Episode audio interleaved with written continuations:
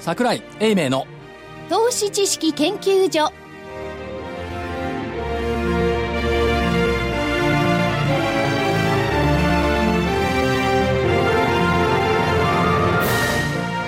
皆さんこんにちは。こんにちは。桜井英明の投資知識研究所のお時間でございます。なのに桜井英明所長がいません。どうしたんでしょう？ちょっと遅刻するらしい遅刻する、はい。お珍しいですね、まあ仕事が急遽入っちゃいましてね。あそうなんですか、ええこれも仕事じゃないんですか？人助けの仕事でね。人助け人助けって聞いちゃ僕だって黙ってられないですね。確かに、仕方ねえな、助けてきなさいよって。うん、年末だしね。年末だしね。善行を施さないとね。それこそお師匠さんが走り回ってるって師走ですよ。確かにね。ね。桜井さこの時期。んいつも走ってますけど、さらに走る。そう。だから場合によって、あのー運が良ければ、番組の途中で入ってくんじゃないかなって淡い期待はしてるんですけれども。そうですね。運運が良ければ。ということで、えースタジオは正木隊長、はい正木です。こんにちは。よろしくお願いします。福井主任研究員そして金内でお送りいたします、はい。えーまずですね日経平均株価が木曜日の今の段階で、はい。えー、1万8700円台に乗せまして、んうん。えー年初来高値を更新。でトピックスもいよいよ1月4日の高値を抜いてきたというのが12月8日木曜日のあのー今の状況でございます。ザラバ中？の12時ぐらいに見たら120円ぐらいだったんですよ。朝方200円今日高かったじゃないですか。であ、これでニューヨーク高をそのまま受けて上に行くのかなと一瞬思ったら半分に減っちゃいまして。で、お昼過ぎ、また引けにかけて随分盛り返してきたんですね。そうなんです今日の木曜日の安値12時39分ですから、はいはいはいまなんか最近あのちょっと陰線が多かったっていうのが言われてたじゃないですか、頭は重いのね、はい。でも今日は引けにかけてしっかり上昇。これで、えっ、と、一応、目先の、その、つっかい棒みたいな形であったものの、お超えてったわけですよね。そうですね、で、出来高も相当できてんじゃないですか？出来高28億株。売買代金で3兆3000億。昨日までが2兆6900億ぐらいのところが2日続いていたんですよね。だからこれも逆に言うと、お超えてきた。そうなんです。今日朝方の SGX に不具合があったのでそのはい。分こっち増えてるなんて話も なくはなかったんですけど なるほど。でも3兆ですからね、うんうん。まあ一方でもって、ジャスダックの指数はちょっとここのところ連日弱含みだったんですよね。そうですね。小幅マイナスで終わりました。あとマザーズ6日続落ね。だからそういうところを見ると、やはりその、大型ものがかなり買われて、小型もののお期待株みたいなものはちょっと安いっていう状況になってますかね。ね、トランプ大統領候補が勝ってから1ヶ月、ですね。1ヶ月経ちましたよトランプラリー騒がわりですよね。トランプラリー、トランプ相場。派手ですね。派手ですね。えー、どなたかがニューヨーク行って、ああええお目にかかったらしいじゃないですか。それもあってそうあの225がかさ上げされた感じはなく かもしはないですれないですけどね。何しに行ったんですかね？お二人行ってんですか？とりあえず直近の方の孫さんは。そうですね。いやーあの、かなり、えー大きなビジネスモデルを、おお作りになって、えートランプさんと親しく、マサなんて呼ばれてましたね。ましたびね、っくりしましたね。うん、大政、小政の政ですあいやいやいや、そこはわかりません。親分でもまあそういうところでね、はいえー実績をアメリカのよりね強い地盤を作るんでしょうね。うんなんでしょうね。ねえええすごい投資額、なおかつ5万人もなんか雇用を創出する。ですね。うん、すごいな。でも、この間でしょ、あのーサウジの方から、かなり大きなファンドを作るということで、大きな資金をお持ってこられるといそこから出う資ことを言ってますねで。すね一千、一千億ドルかなんとかいう額になってますね。すごいですよね。すごいですよ。ねでも規制緩和がこれからなされるんだったらこの国で私たちはビジネスしますみたいなこと書いてあったじゃないですか、はいはいはい。国内もね、もうちょっとやった方がいいんじゃないですかね。スピードの問題ですかね、そうなるとね、なるべくその規制緩和で、あのー雇用も創出してっていうのが、アベノミックスの中に大前提であるじゃないですか、本当は。本当は。うん。でも、どのくらいになるか分かりませんけどね。日本に比べればアメリカなんていうのは非常にその規制緩和が進んでますもんね。はい。これ以上何を緩和するのかよくわかんないですけれどもね。孫さんは通信リベンジですよね、やっぱりそうですよね。ただ、一つ僕が感じたのは、あのーとは言いながらね、えーっと、スマホっていう風なものの、あの、ものとしてのスマホ。はいよりかも最近中の、そのコンテンツ絡みのことってすごく今大きくなってるじゃないですか。だから、スマホ自体の機械、電話としてのものよりかも、むしろその利用するもの、まあ、まさにあの、経産省が出してる、ものからことへっていうこと。うん。要するにもの自体ではなくて、何々をすることを、その方に、あの、流れはいっているのかなと。そうですね、中身体験そうです、そうです。あの通産省、経産省、はい通産省の時代からそれをずっと言い続けてき てますね言ってますね。なかなか実現して、今回はついにそういう形になるから、まあそういう社会はそっちに動いてますよね。ですよね消費は確実にそっちですよね、そうそうですよ。ねだって、僕、あの、周りにね、我々と同じぐらいの世代のおじさんたちが、ポケモンやってんですよ。おそうみたいなんですよねポケモン GO ねポケモン GO そうなんです。それでね、ポケモン GO で、僕が不思議なのは、何の商品がもらえんのって言ったら、もらえないって言うんですよ。ないですよそうでしょ？うん。っていうことは、物がもらえないくて、あのゲームを一生懸命やって、何が楽しいんだろうかなっていうのが、我々戦後生まれ世代なんですよ。ところがそこから15年ぐらい後で生まれた人たちは、その見返りを求めてない。それを楽しむことが大事なんですよ。いや、それはね、あの、言葉をきれいに言い過ぎてるなあそうですか？他にやることもないってことじゃないですかね。それも確かに。もっと世の中に有意義なこといっぱいあるのにね。せっかくただね 歩くだけじゃなくてなんかこうしてこうあでもあれも集めるっていうのがありますからねあるらしいですよ。ええだったら歩くときよね、どうせフラフラフラフラするんだったらゴミでも拾いながら歩けばいい。でもね、違うルートを歩いてるらしいです。あ同じルートを歩いてもしょうがないんで、えーそう別のルートをずっとこう歩いてですね。まあこれはこれで健康のためにはいいのかもしれないですね。良さそうですよはい。はい、うん。あ、なるほどね。よくわかんないですけど、でもまあ、確実にコンテンツっていうかソフトっていうかね。そうですそういう時代は来て、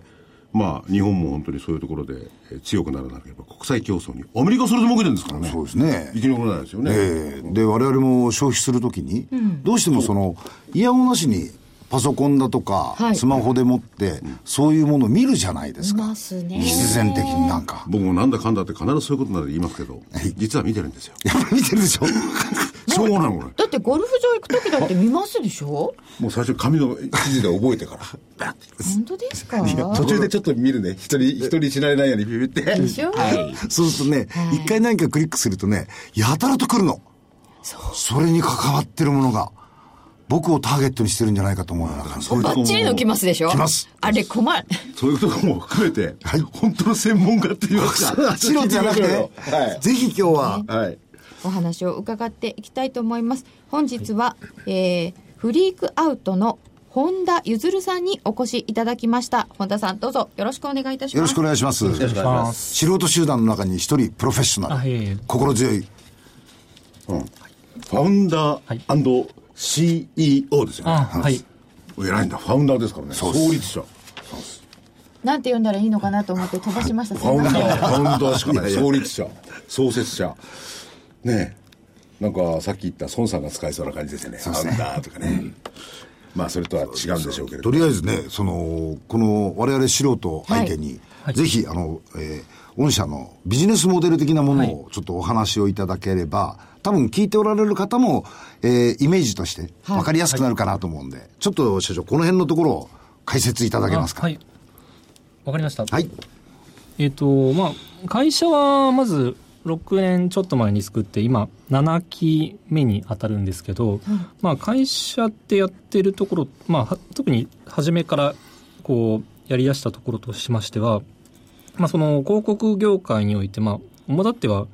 えっ、とまあ売る方と買う方というかな、はい。まあ、その広告主がメディアさんの広告の枠なんかをこう買買うというところで,、はいでそこの我々はその広告主さんの方の、まあ、お手伝いをさせてもらう側の事業者でして、はいですんで、まあ、お金を出して広告を払って出しただけの成果をちゃんと、まあ、求めてるのがお客さん広告主さんなんですけど、はいまあ、その手助けをする事業者ででそれをまあ我々の持っているテクノロジーでもって、まあ、解決をしようと。まあ、広告ね、その広告主の方はできるだけより効率的にはい。自分のものを販売したいというニーズは潜在的にありますよね。昔々で言うと、こうテレビに広告出すはい。いっぱい出す。いっぱい出したら効果があるのかどうかわかんないけどどれがどれぐらい効果があったのかがそんなによくわからない。っていうのが昔の状態ですよね、はい。はい。今はそういうのがはい。目に見えるようになってるんですか、でまあその広告主さんがこうなんだろう得たいものっていうのはそれはもう今も昔も変わらずでして、でまあ基本的にはやっぱりちゃんと正しい人に広告を投げたいしでその正しい人に一番いいタイミングでそのメッセージを投げたいしで投げる広告のメッセージもそのその瞬間にあったその最適なメッセージであるべきというのがその基本的なその広告主さんの求めている広告に対して求めているところででこれをその、まあ、いつの時代もその時にあるもののメディアやその時にある技術を使ってどう解決しようかっていうことを我々みたいな事業者がその時代時代においてやってきたんじゃないかなとは思っております。時代がすごいねねそその時代その時代をやってきた、つまりどの広告でもねただ新聞でも、はい。その例えばある商品を欲しがってる人に向けてやりたいっていうのは事実ですよね、しかし現実的にできてこなかったわけですよね、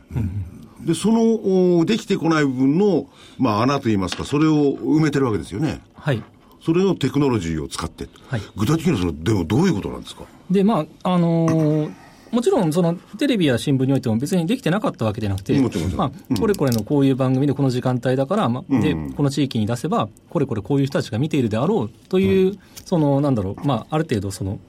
配信先のその見る人の像を定めた上で広告は当然配信していたんですけど、これがまあそのインターネット広告っていうのがまあそれなりのこのメディアにおけるシェアを占めてきてきたときに、インターネット広告でやっぱりできることっていうのはもうちょっとそのこう精緻なターゲティングと僕らは言うんですけど、まあ、それができるようになってきたと。ですんで、まあ、そのこの、まあ、精緻にできるようになってことは言い方を変えると,、えー、と我々が売ってるもののこの売買のこのサイズというかなこの切り売りして、まあ、物を売っていけるんですけどそのこの売買の最小単位がどんどんどんどん小さくなってきます。なるほど。広告枠みたいなものですか？で、はい。で、それこそインターネット広告も、一番昔は例えば、まあ、ある、そのウェブサイト、例えばヤフージャパンのトップページのここを1ヶ月いくらみたいな、という比較的テレビや新聞なんかに近いような売り方で売られていたんじゃないかなと思います。その時代は覚えてるじゃあ今こここのラジオでも 月曜日の朝何時はい。でこれを入れます。ってなってます、ですよね。で、それがだんだん変わっていくんですよ、売り方の単位が。お例えば、えーとまあ、何回見られるごとにいくらであるとか、その期間から今度はビュービューの回数で売ったりだとか、そのうち今度は、えー、とクリックされた回数やクリックごとにその、まあ、課金するという仕組みで、はいはいはい。その掲載の前にはいくらになるか分かんないけど、まあ、ある程度予算を確保してもらって、クリックされた回数に応じて、そのまあ、かかったコストを払っていただくっていうようなモデルができたりですとか。ということをプラスアルファということも考えられるわけですね、今まではこうこの枠がいくらで売っちゃったらそれまでじゃないですか、はい。ところが今社長お話になったようにそのクリックの回数っていうのは向こうのアクションはいに対して課金できるっていうことになそうですね。るわけですね。うーん。でそういった形で、まあ、いろんな方法でこう切り分け、切り分けで、まあ、その切り分ければ切り分けるほど、その切り分けたものをそのその瞬間ごとに最適なその人人に当てるというか、まあ、その最適な値段を決めてというようなことがインターネットの技術だとできたできたんで、で最終的にあのフリーカートがじゃあどこまでそれをやってみようかと思ったのが、えー、と人が広告を見た瞬間に、まあ、オークションをかけようと。オークション。はい、ある人がある、まあ、ウェブページとか、まあ、アプリを起動してみると、はい。その瞬間に実際、パッと見ると決めてから、実際に広告が出るまでに大体 0. 数秒かかるんですけど、はい。その瞬間に世界中のサーバーで入札をして、ああなるほど。っていうことはもう私がこの間クリックしてピッと私のところに出てきてるあの間にもうはい、それが行われてたってことですか？スマホなりでピッとボタンを押して、はい。ある場所に飛ぶといったときに、はい。その飛ぶっていった情報が、そのまあ、うんうん。インターネットのその広告を買いたいと思ってるサーバーに一通り飛び回って、はい。でそれぞれがこの人がこのページのここを見るんだったら私はこの広告主のためにいくらで入札をしようっていうのが瞬間的に行われるんですよ。一瞬ですね、はい、瞬間っていうのは具体的に何秒なんですか？本当に秒も経たないうちにパッてやる。秒もたないですね、すべてのトランザクションが0.23秒ぐらいでして、ただ、まあ、我々のサーバーの中で計算して答え出すのはもう、はい。その50ミリセカンド0.05秒ですね、という瞬間的に決めて。じゃあ、逆に言えば広告主はね、そのはい。数秒でパッと買うっていう判断をしなきゃならないわけですよ、ね。ただそれはもう人間の手では絶対できないので、でね。でも機械の方で決めていて、そういう機会を例えば広告主の方にソフトを預けておくっていうかなんかしとくわけですか？あいや仕組みはもうやっぱり我々の方で作って持ってまして、そこにあらかじめ広告主さんのごご予算をいただいて、うん。あその広告の入庫情報なんかをもうあらかじめいただいていて、あとはもう機械の方で、分かっただから我々の業界でいくと、例のアルゴリズムでもはいやってる部分ってあるじゃないですか、あらかじめ一つの仮説に基づいたものを作っといて、そのはい。アクションが起こった途端にすぐ動くっていう、これがあったら入札してねっていうのはもう作ってあるわけですね。作ってあるんで。すね、うん、なるほどなるほど。で、これが面白いんですけど、まさにその話の実は延長で、われわれのこのマーケットっていうのができたって言われていまして、そのこの技術っていうのが、その2008年に、まあそのまあ、アメリカの経済が起こった後で、はい。そのそういった、まあ、金融系のエンジニアが仕事がなくなって、広告に行ったと言われておりで、でこの広告、まあ、その金融におけるそういった、あの考え方っていうのを、われわれの方に取り入れられて、でこのリアルタイムに広告を入札しようっていう動きがじゃあ近くて当然ですね、思い出して。確かに金融工学みんな嫌いましたからね。そう。NASA から出てきて金融工学になって金融工学からあそうなんです。こちらの方に、そうなんです。もう元は本当に NASA のテクノロジーだって言われていて。ですよはい。ね、うん。面白い。で、それでね、非常に、あの、ネット上で効率的に、えー広告主にとっては宣伝ができるっていうのはわかるんですけれども、で広告主がそれより求めるのは効果ですよね。はい。アクセスしてくれたって効果なんかしょうがないじゃないかって話になります。そういう効果も測れるんですか？で、まあ、効果というと結局、その、先ほどお話した、まずは最適な人にというところで、で、ここで我々みたいな事業者が、まあ、いろんな方法を使って、その、まあ、データをやっぱり集めます。ですし、まあ、集まっていないところも、集まってる他の情報から、まあ、いろいろ類推をして、これこれこういう人で、こういう興味があるだろうみたいなところを、こう、機械、まあ、機械の力を使って、はい。たくさんのデータを使って、その、どういう人でどういう興味を持っているであろうかっていうのを割り出して、その広告の、こう、うんうん。この瞬間だったらこの広告主に買お買ってもらった方がいいっていう判断をするんですよ。だからこのしょっちゅうゴルフの検索をしている人にはそういうものが行くようにっていうののそれをまたなんかクリックした瞬間にそこの枠が入札されていくそうですねはい。わけですよね。それをだけどククリックした途端にねすぐ来ると、なんか私のためにやってるんじゃないかと思っちゃうもんね、僕なんか。私のためにやってるんですよね。そうそうそうそうそう、そうすると次にもう一回クリックするでしょ。そうすると買っちゃったりしてるんですよ。あそうですいや、だからそれで僕が先ほど聞いたのはね、あのー社長のところは実際、あのーやってるんで、広告主の反応っていうのは分かってると思うんですよね。はいで、広告主が今まで既存の媒体を使っているよりも、この社長のところのシステムを使った方が、物が売れてるとかそういうデータはあるんですか？それはもちろん、はい、ありま。ですそれだとやっぱり、客来ないですもんね。そうですね。ですんで、あの、やっぱり、どうしても昔は広告というと、ブランディングという目的がやっぱりあって、でブランディングってやっぱりそんなにこう、あの、やっぱり余った予算の期間であるとか、その、効果がいいからどんどん積み増していこうっていう発想にはお客さんならないんですけど、それに対して我々の方ってやっぱり効果がいいんで、その、どんどんこう、やっぱりつ予算を積んでいただけるというか、効果が良い限りはいくらでもどんどんあの、まあ、予算を上げていただくみたいな。これだけ売れんだったら、これが次が出せって話になるわけだ。ことですよ。新聞がなかったら一発出してね、ですよね。くわかんないケースもあるんでしょうけれども、それで、えーもうアウトですよね。これがやっぱり結果によってお客さんがこう繰り返してくれるっていうビジネスですよね。そうですね、はい。いいビジネスですよね。積み上げ式ですね、広告ですね。はい。それが違うんだな、またな。これいいですよね、でもビジネスモデル入札っていうことは、あのいい枠は高く売れるってことですよね。はい。ただ、いい枠も、それがなぜ、なぜいいかというのが、買う側のどういう考えかで変わるんですよね。人によっていいが違う。はい。そうそうですね。ですようんうん。といろんなものを買う人がいるといろんな枠が売れるんですよね。はい。それで既存のね、いわゆる皆さんがいろいろ知ってるようなね、大きな広告代理店、それは結構こう大変なことになってる、まあ大変なね、えー努力を強いられてるって分かるんですけれども、このネット広告っていうのは、今市場がどのぐらいあるものなんですか？日本だけに限定すると。まあ、あのまだまだ伸び続けてまして、まあ、すでに、あの、まあ、メディアのサイズとしてはもう、テレビに準ずるサイズにはもはい、なってきておりねます。し確かによく新はい。聞、あの、なんか出てますよね。はい。メディア、ネット広告、いくらいくらとかね。あのー社長のところホームページ見たら1兆円以上ですか、はいそうですね。全体の市場の規模としてね、うん。だからその中でなおかつ伸び続けている、はいで資本主義がある限り、物を作ってる限り、宣伝っていうのが必要になっちゃうんですもんね。そうですね。それも効率的な宣伝を皆さん望みますよね。はい。でその広告枠はまずはこう仕入れてくることになるんですか、えーとですね、それももう昔と違いまして、はい。あくまでその欲しいものだけをこうつまみ食いするようなことが、まあ、許されている立場なんですよ。おー。こういう考え方っていうのは社長のところで、はい。2008年からこのあれが始まったっておっしゃいましたけど、はい。そうするとある意味こういう考え方に基づいて、はい。この事業を展開されたっていうのは、はい。先駆者と考えていいわけですか？まあ、あのそうですね、あの、こう、で、当然入札をしなきゃいけないんで、はい。買う側と売る側は両方やらなきゃいけないんですけど、私どものフリーカートは、まあ、買う側を始めたんですけど、ただそもそも、日本に我々が2010年に会社を作った時点では、この、はいはい。このリアルタイムの入札の、まあ、あの、まあ、事業というか、マーケットしかそもそも存在してなくて、で、アメリカでこういう動きが始まったという話を聞いた上で、はい。私の方が、まあ、最初の、その、買い付けの専業の会社を作るので、はい。その、すでにやった別の広告の事業者の方々に、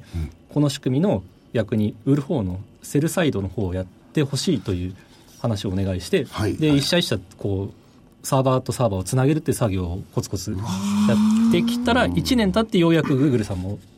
あまあ、まあ、こインターネット広告の採用というのグーグルさんがそこで日本のマーケットにちゃんとさ参入していこうって決めていただいてというところで、まあ、まあ、いまあ、今のサイズになっていったという歴史がありまして。今のところでちょっと引っかかったのがあって、はい。つまみ食いって言ったじゃないですか、はい。それが具体的にちょっとイメージがわからないんですよ、はい。例えばね、かのんちゃんが聞いたのは、こう、パソコンに画面があるとしますよね。はい。で、右上の枠とか、はい。なんとかあるじゃないですか。はいそうそういう意味で聞いて、はい。それをつまみ食いっていう言葉で返しましたよね。はい。どういうことなんですか、それえー、とそれはですね、メディアさんがもともとある広告を出そうとしていまえしたと、してますねはい。でも、その広告よりももっと高い値段で出すんだったら、やっぱりこの広告税で他のものを出したいというのがメディアさん側の考え、より儲けたいという意味では。ん。これであのあるものが控えているけど、そのインターネットの外部にととあの問い合わせるんですよ。おうおうで、我々みたいな事業者が、その、まあ、100例えば100円であってるところ、いや、200円払いますみたいなことを、そのその瞬間的に返して、で、そ我々みたいなものがいたら、つまみ食いというか、代わりにはい上書く形で我々のものを出させてもらえるという。あ、そういうことが上書きになるんだ。ですね、本来出す出されるはずだったものは、逆に取り下げられてるんですね。なるほど。へえ、全然知らなかった。あよくわかりましたそれがでも瞬時にはい。行われてるんですね、はい誰ですか、その考えたのは。まあ、その、結構さ、ずるいっていうか頭いいよ。まあでも結果的に、あの、メディアは確実に儲かるし、広告主さんもちゃちゃんといいデータを持っていて、ん。その、言えば、瞬間ごとに高い値段を出してもちゃんと効果は返せるというところで、うん。でこれがまさにそれこそ金融のその、まあ、うん。エンジニアたちが流れてきた結果として生まれた新しい広告のマーケットであると言われております。で桜井所長が駆け込んでまいりました。善行を施して帰ってきました。社長ご無沙汰してます。渋滞にはまりまして。とか言って。えっと今でいろいろ仕組みのところをお話を伺っておりました、はいどうぞ続けてくださいはいじゃあ桜井所長かここから参加して改めて、まあ途中までお話を伺ってね、ええ要するにつまみ食いまでもらったんあの、お話を伺ったんですよ。はいなんか、えぐいシステムだと思いましてね。上書きができるようになっている、うん。なんとシステムは、はいおぼろげながら分かりました。はいはい。だから、そういうことで言ったら、まあ市場の規模が非常に大きいと。じゃあ今後ね、つま、いつまでもつまみ食いっていうわけにいかないですよね。はい。どうやってもうよりこう、はい。でっかくなって、それはすごくいい投げかけをされたというか、でで実はあのその広告主側のその広告を買う方のお手伝いをする事業、でこれ一本だけでやって振り返ると、まあ、あのマザーズで上場まで行きましたと、で一方で広告の反対側のその広告を売る方のサプライサイドの方っていうことをずっと、あのやってこなかったんですけど、でこの間に起きたこととして、インタまあ、いわゆるインターネット広告っていうふうなまとめ方をされちゃってるんですけど、そこのやっぱり数年で起きたことっていうのが、PC、パソコンからモバイルへのそのはい。メディアの転換というのがありまして、で、これにですね、まあ、あのまあ、我々みたいなテクノロジーを持ってる会社がどういうふうにそのまあ我々も PC メインで売り上げを作ってきたんですけど、でちゃんとモバイルに転換していくっていうのをやっていくにあたって、えー、とインターネット広告のまあフォーマットっていうのがあるんですけど、まあ、パソコンではよくわかりやすいのはバナーですよね。うん。まあ、大体こうよ横長だったり縦長だったり、まあ、横長の方が多いかな。ああれんですけど。であれってやっぱり PC から始まったんですよ。PC の画面って大きいと。で文字が書いてあるページもある程度あってその横丁なりを囲むようにこうバナーっていうものが縦長横長のものが出てきたっていう。あんだけ画面があるからこの横長とか貼れますよね。そうなんですよ、だったんで PC のサイズありきのフォーマットだと思っていて、じゃあモバイルに出てきてもうちょっと画面が小さくなっていった中で果たしてモバイルから生まれるべき広告のフォーマットっていうのは何なのかっていうのが議論がないままにメディアとしてのそのなんだろう、人人がこのやっぱりその使っていく時間っていうのはどんどん増えていく中でフォーマットだけが定まらずにとりあえず PC から来たモバイルっていうのを持ち込もうと。で多分ご覧になったことあると思うんですけどこの小さいサイズの画面に下の方にへばりつくようなバナーみたいなのがついてますね。なりましああったかなと思うんですけど。あチープですよね。ですよね。で はい、そうなんですよ、で我々もであれをただ買い付けてるだけだとこれはもうダメだなと、うん。それはダメですよ。はい、と思ったんででだでしたんで我々もそのメディア側のことをやるんだったら、ちょっとそもそもあれを買うのをやめようと、あれとは違う広告フォーマットっていうのをちゃんと広めていく側をやっていこうと思ったのが、まあ、あのモバイルに最初のとこところでして、まずそこからやろうと思って、であの2年ぐらい前にその、まあ、あの子会社を作って、そちらにはそのメディア側の仕事やってもらって、でそことフリーカードをつなげるような形でまあ事業を進めていこう、まあ、それをやりつつ、徐々にモバイルの売り上げを上げていこうということを考えました。で、形的にはね、そのわけのわかんないチープなやつがモバイルで出てくるけれども、はい。それをお社長のところがやってですね、どういう形で我々が見られること、見ることができるようなあ形になってるですんで、えっとまずやっぱり形は変わってないの？その形じゃないと思ってはいて、はいはい。で形はそのなんだろう何かける何みたいな形でやってたのが PC のバナーのサイズだったんですけど、うん。そうじゃなくてあくまでやっぱりこうスマートフォンの使われ方っていうのは例えばフェイスブックに代表される、こうもうスクロールをこうどんどんやってタイムラインを流してみると。でそのタイムラインの中にそのやっぱり広告が入っていくっていうのがあのフェイスブックがやったあのやり方がやっぱりスタンダードになっていくであろうという考えのもとに、ああいったことをどうすれば他のメディアでも簡単にできるようになるかと。でそういったものをどうやってもっとフォーマット化させるとかそれこそ我々のような外部のかあの、ん。バイヤーがリアルタイムにまた買えるような仕組みを作っていくかというようなことを考えて、まあ、そのメディア側のお仕事っていうのも新しくその、まあ、子会社の方で始めていったんですけど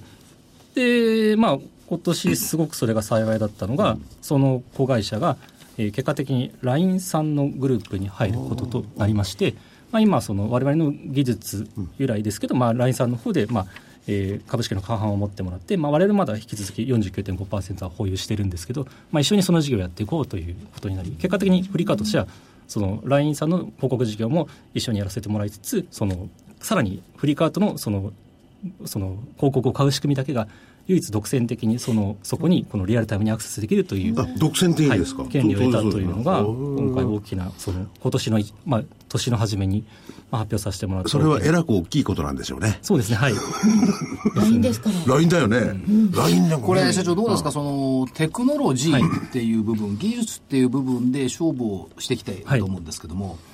ただそこにやっぱりこの知恵が加わっているっていうか、知恵と技術っていう印象を受けるんですが、はこれ間違ってますか？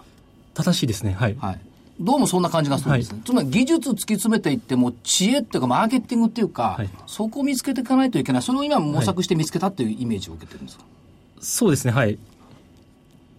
となってくると。ますますそういうふうになっていくとは思いますがいきますよ。はいだから、その技術って、まあ、あの、まあ AI も出てきてますし、い、ろんなこともやってくると思うんだけど、最終的にここってやっぱりこう、嗅覚っていうか、それ知恵って言っちゃえばいいのかな？知恵ってどういうことですか？うん。要するにニーズはここにあるよっていうこと。それからいろいろこう技術発生してくるじゃん。で、枝葉やっぱ買っていかなきゃいけないと思うね。うーん。うん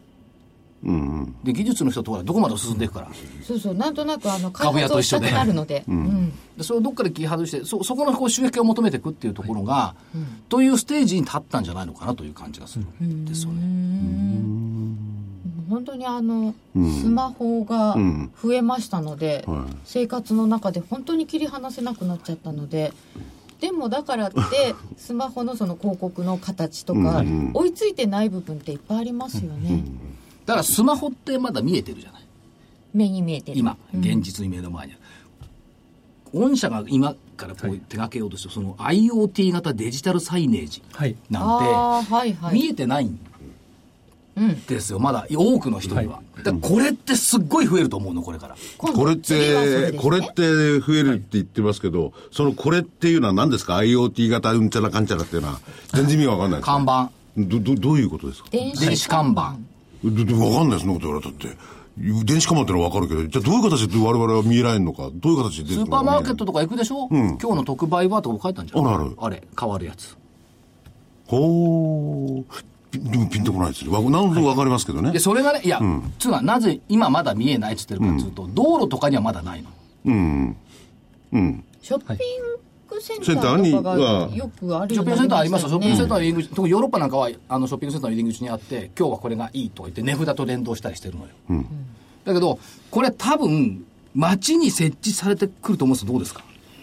まあ、まずはそうですね、あのータコあのータクシーの、まあ、日本交通さんのグループと一緒にええやらさせてもらうことになりまして、もう間もなく、あの東京を走るすべての日本交通今月ですよねはいね。はい、日本交通さんのあの後部座席にはすべて、我々のそのタブレットをつけさせてもらって、まあ、そこで広告を配信しようと。で、まあ、もともとの流れとしては、その、日本交通さんのグループでやっている、その、タクシーを呼ぶアプリと、そこのデータと我々のその、まあ、データマネジメントしている仕組みをくっつけて、まあ、いろいろその人の情報、あの位置情報であるとか、そういったものを使ってマーケティングに活用していこうというところから始まっていく中で、まあ、このまた新たにそのデジタルサイネージをタクシーに設置するというところから始めたんですけど、はい。これもただ、まあ、その綺麗な動画を流して終わりという話じゃなくて、目指すところとしては、やはりそのデータの活用なんですよ。で、まあ先ほどその、あの、桜井さんがその、まあ見えてる見えてないって話があったんですけど、ええ逆に我々からすると、スマートフォンで、おそらく皆さんが見てらっしゃらないものを見ている側の立場なんで、はいで、そこはもう、サイネージに行ってしまっても同じなんですよ。はいまあどっちもなんだろう、こう、で我々が何を見てるかっていうと、例えば分かりやすいところで言うと、えっ、と、スマートフォンのすべての位置情報を見ています。我々が取れうる範囲で。ああ、私が一体どこで、はい。こう何かをまあいろんなアクションしてるかってい。うのがわかる。はいと取り得る範囲でですよね。はい、ですし、まあ、もちろんあの、うんプライバシーはちゃんと守うん守ってますんで、そうあくまで一人の人を追いかけるとかせず、うん。あくまでこう全体としてどういう動きをしているかみたいなところを取ってはいるんですけど。個、人情報つながってるわけじゃながってるわけじゃなくはいですからねだからたたまたま、多分推論するに、たまたまここの交差点に来た人が、えー北海道出身だった。そしたらこの人、あ、北海道だと認知して、北海道の CM 入れると、そういう感じですか？ですし、はい。例えば、まあ、山形だった、違うか。いやそこまではまだたあの細かくないし、そこまでできないと思うんだけど、だって人々の動きってのは分かりますよね。そうですねまあはいそれは合法的なものですよね、集め方としては。ここの交差点に行った人は次どこに行くことが多いとかいうのが分かると、そこの広告出したりできますよね。ですとか、大体普段この辺で降りてると分かれば、電車の中で、あと何駅で降りると、もう大体もう分かってしまっていると。もうサイネージそのものが多分ね、自動車とサイネージって親和性があって、やっぱり緊急事態の時のサイネージって多分政策として考えてると思う。いや、だからね、そそれね、そういうのも当然あるし、今、タクシーの中で確かに液晶があっていろいろ宣伝してるのありますよね。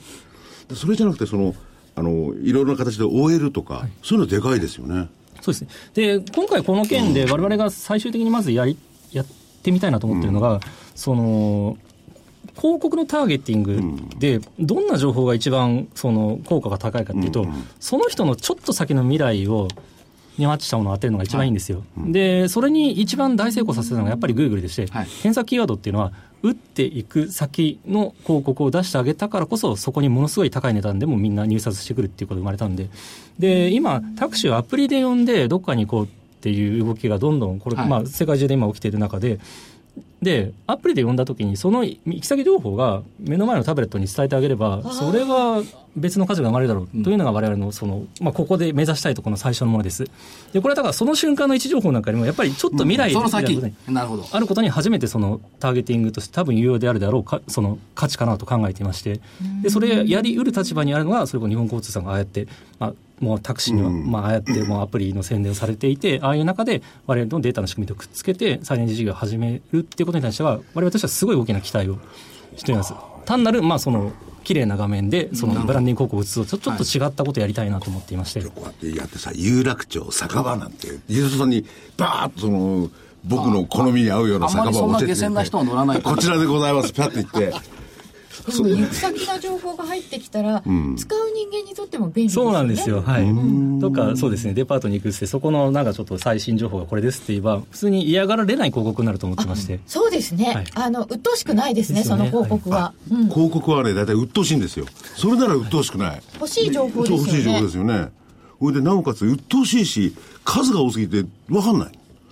だそれをむしろ選んでくれたりなんかしてるわけですよね。それは安易かもしれないけどね、消費者としては。私に必要な情報、ゴルフ場ここにここまで行きますってアプリに入れると先の天気とか入れてくれますよきっと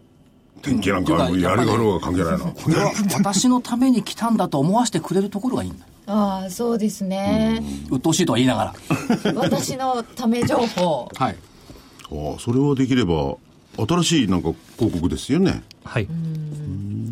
らしくないというかあの社長、世界展開、グローバル展開、はい。2ラウンドおられますが、ここのお話も伺いたいんですがあはい。まあ、あまずの、アジアからって感じですね。そうでもないですか。もともと、まあ、あの、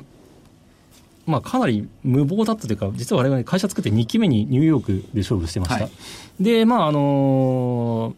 かなり、まあ、お金もかけたんですけど、最終的にトントンぐらいまで行ったんですけど、ええ。爆発的に伸びる感じまで持っていくのが難しいなと判断して、はい。2年前に問いさせてもらって、ただまあ、結果的にニューヨークでそういったいろんな最新のプレイヤーと、まあ、見たり話したりしてるうちに、それこそ先ほど話した、その、メディア側の事業で何をやるかってアイデアも生まれたっていうのもあったし、はい。なんかな長い目で見てあれをやったのはすごい正解だったなと思ったのと、もう一個や、もう一個そこで思ったのが、あのーまあ、いきなりアメリカの前に、まずちゃんとアジアでしっかり攻めて、はい。でアジアで、えーなんだろう、むしろアメリカのプレイヤーが入りにくいマーケットを作ってみたいな。先に作っちゃう。あーというのが、まあまあ、あの私の方の考えであって、というのも、必ずしも技術であのアメリカで勝てなかったわけでもないなええ。という感想があったんで、あの彼らから見て、とりあえずアジアというマーケットがものすごい難しいし、そもそもこここにいるプレイヤーは技術的にも全然ハイレベルだって思わせたいなと思ってまして、でそういったことをやっていきたいなと思っていて。なんだ、アジア行こうと思ったらフリークアウトがいるじゃんって、こういう世界を作はいはい、もうもう。ややりづらいという、はい。ところまで持っていきたいなと思っていて、で、まあ、あの、卓球、まあ、拠点を今一気に増やしているのと、まあ、各現地のプレイヤーといろいろお話をさせてもらっているということで、はい。で、まあ、そこに私の方もだいぶ集中させてもらえる環境が作れたので、まあ、あの、このタイミングで、はい。先月に、あの、ホールディングス化とともにはい、二代表制の発表をさせてもらいまして、国内の本、まあ、あの、もともとやってる、あの、本業の方は、そうですね、あの、まあ、CEO である佐藤を社長に据える形で、はい国内の方はやってもらうということになりました。もう一つ今日伺いたかったのは、先週ですね、はい。業績のはい中身を発表されてきたんですけど、はいこれはまたどうしてだったんでしょうか？あ今まで売上が発表されてたんですが、はい営業利益とか経常利益とか発表されてきました。はい。まあ、あの、いろいろそうですね、まあ、ホールディングス化に伴ってってありましたけど、はいなかなか、あの、子子会社ですとか関連会社も含めて、ちょっと、あの、私どもだけで、こう、すぐに出せないなるほどちょっと時間もかかってしまったのがあったので、少しちょっとタイミングが遅れてしまったのがありましたが。で、拝見していると、はい。今期すごいいいんですけど、はい。業績業績。はい。ありがとうございます。でただ、もっと頑張ります。は いもっと頑張ります。ちなみにですよ、あの、売上ね、前、前9月期が57億9200万、今期90億よ。ほぼ倍近い。で、えーっと、経常利益でいくと、前期5億6100万、今期10億5000万、ほぼ倍。えー、純利益、前期3億9400万、今期7億8000万、倍。いいですよね。頑張ってますよね。はい。だって倍になる前のところ終わった期5.8倍だったんですよはい経常利益、それ物足りないって言いたいの、物足りないって。いやいやいやそれさらに倍なんですよそうでしょ？だからそういった意味ではこれ、大体グループとしはいて見えてきたっていう部分で発表されたはい。い、うことですね。すごい頑張ってる会社さんなんですよ。うん。でもその、アメリカ、あアジア、はい。これをこう中心に据えて言ってもいいですよね。で、アジアのモバイルとかそういうの普及率って高いんですよね。そうですね、まあ、あのもちろん日本のインターネット広告市場の伸びも高いんですけど、やっぱりとはいえ、伸びの率で言ったら、アジアには全然勝てないですし、勝てないですよね。ここに早めに入って、そうですね、まあ、現地のインプレアと組めればというイメージはできてますね。で、アジア人の特性、あるいはヨーロッパ人、アメリカ人の特性なんて、あんまり特性ないんですけれども、なんとなくアジア人の方が広告にこう踊らされちゃうそうな感じがしますよね。日本人もそうですから、僕なんかそうだよな。アメリカ人は頑固ですよね。結構頑固だよ。俺はこれしか使わないとかね。酒でもそれしか飲まないと。じゃあなかったら俺は帰るよとかそういうやついましたからね。いや、それはワンノブ全部であって、全部がそうじゃないし、やっぱ気に入れば気に入った広告見て、こっちいいやって思うでしょ。そのフレキシビリティさあるでしょ、いくらなんでも。絶対買えない？買えないやつが多シッいんだよク使ってるやつ絶対ジレットにしない？しない。それは言える。なきゃしょうがないですよ。まあ、そりゃそうや、言えるかもしれない。だけど別にそう、そんなには同じ人間だからそんな変わらない、変わらないというふうに思います。規模で言ったらどうなんですか？やっぱアメリカの規模って大きいんですか？あ大きいですね、はい、はい。使われ方がまた違うんですよね、もうそれこそ大大きな代理店にそのそういった我々みたいなプレイヤーが買収されちゃって、中に入って、そのままツールとして使っていたりするところもありますし、日本の大地さん、どっちかというと、まあ我々みたいなところもいくつかのものをこう使いながら試しているようなぐらいですかね、まだ。あと社長、これ、本数自体は関係ないんですけど、ロゴとカラーって前からこれでした、あいや、5月に変え 5月そうですよね。はいはい。なんか赤くなったんですよね。あ以前オレンジでした、はい。はい。これはなんかあるんですか？あ、えっと、そうですね、まあ、まあ、モバイル、先ほど PC からモバイル化って話をさせてもらったんですけど、はいまあ、そのタイミングで、まあ、LINE さんに対して、まあ、その、独占的に接続できるタイミングで、その商品のリブランディングを行おうという流れでですね、社内公募をかけたらレッドという名前になったんで、はいうんだったらもう会社のロゴも変えてしまえよという、はい。いや、株式市場は赤っていうのは非常に好むもんですよ。はい。だって、トランプと孫さんの会談、二人とも赤いネクタイだもんね。ちゃんと赤してったなと思いましたで今日真似してピンクしてきた。丸ですかそれはいということで、たくさんの投資家さんがおられるんですけども、聞いておられるんですけども、社長の熱いメッセージを何分でも大丈夫ですからおしゃべりください。はい。えーっとですね、はい。あの、今日いろいろ私どもの事業の話をさせてもらいましたが、まあ、あの、可能性がまだまだあるっていう意味で、その、まあ、上場前で、この広告主側だけのことをやって、上場してから反対側のメディアの方もやったり、まだ、これからアジアも一気に伸びるというところで、まあ、いろんな、今後まだまだ伸ばせるという話をさせてもらいましたけど、まあ一方でそもそも我々のこう仕事としてやれてる部分でいうとまだまだ全然できてないと思っていまして、今年のその僕2016年での我々の仕事と関係ないようで結構関係ある話として、えっ、と、まずそうですね、あの、それこそトランプの、あの、予想が外れたということと、ほう。あれと、そのそれこそあの、あの、イギリスの、あの、ブリグジ EU ットが、はい。あれがっていうのは、要するに2分の1の確率ですら、いろんな人たちが予想してもまだまだ当てられないということなんですよね。で、しかも、その、大衆が、その、どういう気持ちが移り変わっていって、最終的にどういう答えを出すかっていうところが、これはすごくマーケティングで我々が一人一人のデータが何を考えてるかっていうのを追っていったりしてる中ですごく近いことを実はやってるんですけど、あれが全然まだできてないという。で、なんか人間の仕事ってまだこんなもんなんだというのを、まざまざと見せつけられた一年だったと思っていて、我々の仕事っていうのは、そう、そこが完璧に分かるようになってこそだと思っていますし、あれはやっぱり簡単に言うとそうですね、出口調査でやってもみんな本当のことは言わないし、インターネットで書かれてることなんて、その、堂々とトランプのことを応援するっていうのは、あの、あの前の、その選挙前の空気ってとても出せなかったっていうのを含めて、もっと、そのサイレントなマジョリティのちあの何考えてるかっていうのを静かにちゃんとデータを取るっていうやり方をしない限りとても答えが出せるわけないと思ってますし、そそれがよりリアルタイムにその移り変わっていく様すらちゃんと取れるっていうものが求められてるしそそこまでできておそらくマーケティングの答えっていうかそのそのなんだろう、テクノロジーがちゃんとマーケティングの仕事をやれると思ってはいおりますのでなんか我々の仕事がやるべきっていうのはなんか僕としてはそういうイメージで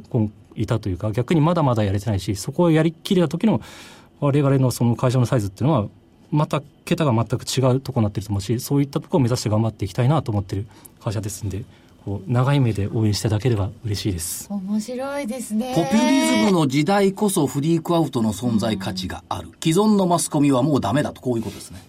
あトランプさん選ぶのかどうなのか冷蔵庫どれ欲しいのか選ぶのか同じですよね、はい。人の気持ちを読むっていうことでは、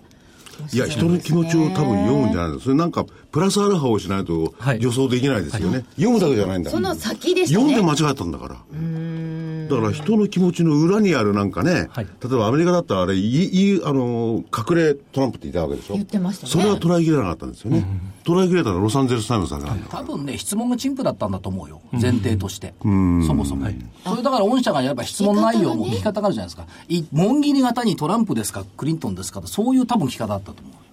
それは深く聞くのが多分御社のノウハウに多分なってくるんだろうと思うんですよね。ノウハウで、だそれで、なんで AI ってやつですか？そうですね。そういうとこですよね。ビッグデータとそこから来るところでっていうところでもっともっとそのなんだろう表面に出ないデータっていうのはやっぱ集めない限りその答えは出せないと思ってますんで、それ本当に有効にね、社長みたいな方がちゃんと有効に使ってくればいい世の中になると思うんですけどね。またウォッチさせていただきます。非常に面白いお話いや面白いですね。伺いました、えー本日は株式会社フリークアウトファウンダー &CEO の本田ゆさんにお話を伺いましたどうもありがとうございましたあと2分。日経金は見通しは大体いいところで当たってはいるんですが、来週の見通しを言っときます。ちょっと上げたんだったかな。えっ、と、下18007安すぎるけど、まあいいか。上19033。大納会終わりね。木曜日の終わりでいくら、あの水曜日の終わりでいくらか知ってますよね？1875いくつだったよね。そう。えもう一回ください765下18 007。上19033。9033はい19か。ということは来週は1万9000円台のせと S q 終わったら高いと思うのよ。あうん、金曜日ね。あと木曜日良かったのは円高でも株が上がったって従来の規制概念を打ち破ってくれた木曜日でした。あ関係なかったですね。はい。為替がね動いてもね、これが本当の姿に戻る一律化じゃないかなと思っております。はい。ね。では？あと2分ありますよ。でも、為替だあ、どうぞ、それをやってください。一つお知らせでごいざいます、無料セミナーのご紹介です。12月11日日曜日14日水曜日に東京渋谷でそして12月8日と15日の木曜日に横浜元町でそれぞれ少人数制無料セミナーを開催します。一口100万円単位で良質な物件を所有できる運用資産としてだけでなく贈与相続資産としても注目されるインテリックスの不動産小口化商品の活用法を分かりやすくレクチャーします。講師は税理士法人深城会計事務所の税理士ほか12月11日と14日は桜井英明さんも登壇されます。各セミナー先着15名の完全予約制です。お申し込みは今すぐ。ザ・マネーの番組サイト右右側の桜井さんの写真が目印アセットシェアリングのバナーから。または0120-77-8940 0120-77の8940インテリックスまでお願いします念のためこれ8日はもう終わってますからね。9日ですから、この放送は。あ本当だはい失礼いたしましたいや、本当にそのバラのとこね、高い値段で買ってくれるバラだったらいいですね。バナー安い値段じゃなくて。バナーって言うバナーバラじゃなくてバナバナまあいいー。や。バナー。これもね一体どんな方に押していただきたいのかこうね、深くこう攻めていけばまた違うのかもしれません違いますこれも浅木さん、フリークアウトさんに聞いた方がいいんじゃないの？ね。やり方を。はい。お読みいただければねでも本当に、ネットを使うなら必須みたいな感じしてきたなんだ。そう。ということでね、はい。今日そろそろ時間になりました。はい桜井所長もお忙しい中、わざわざ駆けつけていただきました。幸せでございました。ありがとうございました。幸せでございまして、大変失礼いたしました。はい。失それでは皆さんさようなら失礼します礼します。